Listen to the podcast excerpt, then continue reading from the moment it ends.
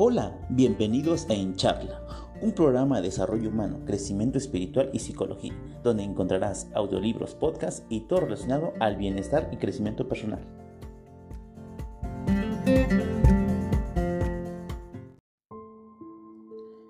Sabiduría emocional. Walter Rizzo. Un reencuentro con las fuentes naturales de bienestar y de salud emocional. Introducción. La psicología de la salud ha demostrado que el equilibrio mente-cuerpo es uno de los factores más importantes para adquirir inmunidad psicológica y física. Para lograr esta armonía, no solamente necesitamos pensar bien y serenar la mente, sino también integrar adecuadamente nuestras experiencias afectivas.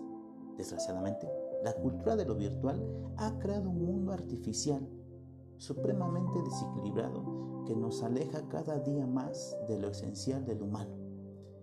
Estamos tan enfrascados en la rutina mecanizada de lo habitual que hemos desperdiciado una de las mayores fuentes de conocimiento innato, la emoción biológica.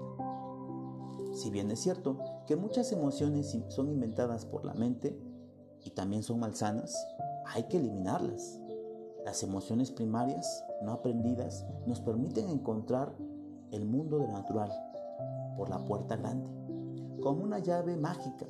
Ellas descubren el éxito oculto de cómo piensa y opera el cosmos. El poder de las emociones está en su pureza.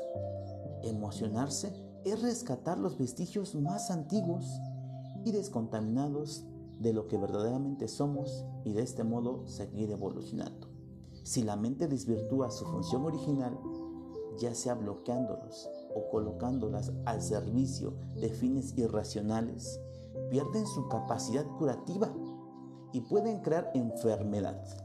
Pero si aprendemos a decodificar correctamente su mensaje implícito y a fluir con ellas, estaremos creando salud y bienestar.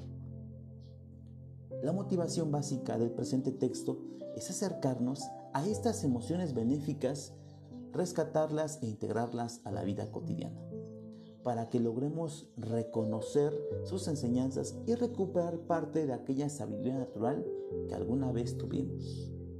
Tal vez debamos comprender de dónde venimos para saber a dónde vamos. ¿Y acaso dejar de buscar en la inmensidad del firmamento exterior para indagar en nuestro propio ser. En lo más primitivo de nuestra humanidad están las directrices que hay que seguir. Solo debemos tomarlas y vivir en plenitud.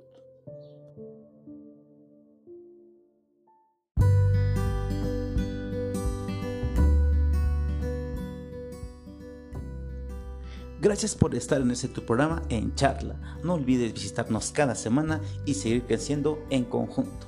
Recuerda, el crecimiento solo es posible cuando te haces consciente de ti mismo.